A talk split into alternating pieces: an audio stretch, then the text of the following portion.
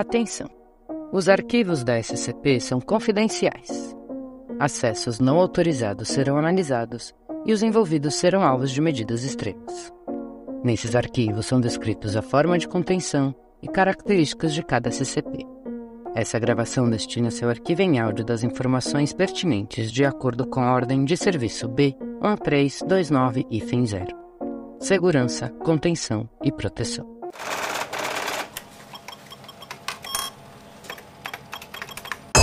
Transcrição do item número SCP-073, CAIM. Classe do objeto, Euclide. Procedimentos especiais de contenção. O SCP-073 deve ser mantido em uma cela de contenção com dois cômodos, mobiliada com todos os móveis e itens não orgânicos e um banheiro. O indivíduo tem permissão para circular livremente pela filial e comer na cantina principal. Um dispositivo de rastreamento foi colocado à pessoa do SCP-073 e não deve ser removido. O indivíduo não tem permissão de qualquer contato com a superfície e não pode sair da filial. O indivíduo não tem permissão de entrar em contato com SCPs baseados em plantas, sob nenhuma circunstância. Violência não deve ser usada contra o SCP-073 sob nenhuma circunstância. O SCP-073 está atualmente contido na filial 17. Descrição: O SCP-073 parece ser um homem muito bronzeado de ascendência árabe ou do Oriente Médio em seus trinta e poucos anos com altura de 1,85m e pesando 75 quilos. Tem cabelos pretos e olhos azuis. Os braços, pernas, espinha dorsal e omoplatas do indivíduo parecem ter sido substituídos por versões artificiais de fabricação em metal desconhecidos. O indivíduo só reconhece isso quando questionado e alega não ter conhecimento de como, por que ou quando essas substituições ocorreram, afirmando que as tem desde que consegue se lembrar. Há uma marca gravada na testa do indivíduo que parece ser de origem suméria. O símbolo ainda não foi traduzido, e o indivíduo parece angustiado quando a marca é mencionada, se recusando a falar sobre ela. O indivíduo precisa comer ou beber regularmente, mas é estritamente carnívoro devido ao seu efeito em itens à base de planta. O SCP-073 se refere a si mesmo como Caim, e geralmente é educado e cordial com todos que falam com ele, embora tenha sido descrito como sendo frio e um tanto mecânico em sua fala. Ele é muito solícito e gosta de ajudar agentes em suas tarefas diárias, quaisquer que sejam elas. Ele tem conhecimento detalhado de acontecimentos antigos e recentes na história e fala os idiomas mais comuns do mundo, incluindo um que é uma língua morta desde então. O indivíduo afirmou ter uma memória fotográfica, lembrando palavra por palavra todo o texto de um dicionário de 800 páginas que foi folheado em um minuto e meio.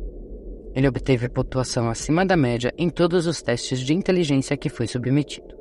A presença do SCP-073 é prejudicial a toda e qualquer vida cultivada no solo, causando a morte de qualquer vida do tipo em um raio de 20 metros. Qualquer terreno que o SCP-073 tenha caminhado, assim como o raio citado, se torna infértil uma vez que todas as bactérias anaeróbicas morrem, tornando o solo incapaz de sustentar a vida até que novas bactérias sejam introduzidas. Qualquer coisa derivada da vida cultivada no solo, tal como papel e madeira, imediatamente apodrece e se desintegra ao toque do SCP-073. Outros derivados afetados incluem qualquer coisa vindo do cultivo hidropônico. Qualquer ato de violência direcionado ao SCP-073 reflete no dano infligido a ele diretamente de volta a quem o ataca, embora o SCP-073 permaneça visivelmente ileso. Isso se aplica a qualquer dano direcionado ao SCP-073. Tentativas de coletar tecidos ou amostras de sangue se mostraram inúteis. Quando o procedimento foi iniciado, os agentes que executaram a ação sentiram a sensação de tudo que foi aplicado ao SCP-073 e acabaram com uma amostra de seu próprio sangue ou tecido, apesar do fato de que todas as ações foram direcionadas exclusivamente ao SCP-073. Danos indiretos através de um médio também resultam na pessoa que comete a ação recebendo os ferimentos causados. Embora o SCP-073 não sofra nenhum dano real à sua pessoa, ele afirmou que ainda sente a dor da ação e pediu educadamente aos pesquisadores que se abstivessem de ações excessivamente prejudiciais a ele. Notas adicionais. O SCP-073 foi encontrado no Departamento de Polícia de Nova York em 1900 e tendo sido levado depois que o indivíduo foi encontrado entre os corpos de vários membros de uma gangue conhecida por sua violência.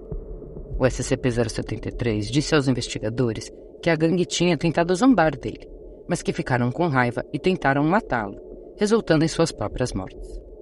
O SCP-073 foi preso e fichado como indigente quando o Departamento de Polícia não conseguiu encontrar qualquer informação sobre ele. O SCP-073 chegou ao conhecimento da Fundação através de uma inspeção de rotina de indigentes e, subsequentemente, entregue à nossa custódia. Adendo 073 e fim.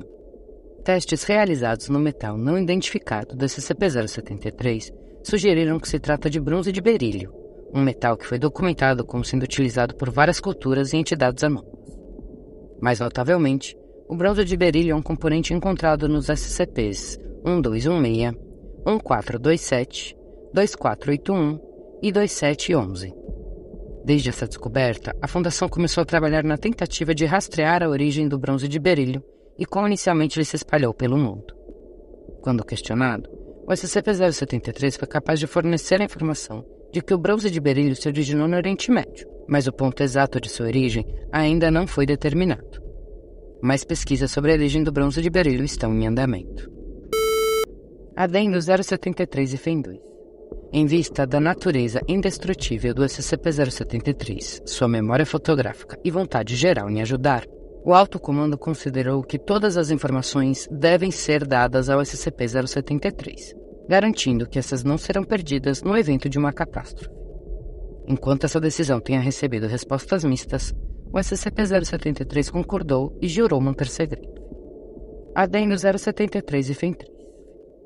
Quando informações sobre o SCP-076 foi levada à atenção do SCP-073 para verificação, o indivíduo mostrou familiaridade com informações, embora tenha se recusado a dar informações adicionais, apesar do fato de alegar que já sabia tudo sobre o SCP-076.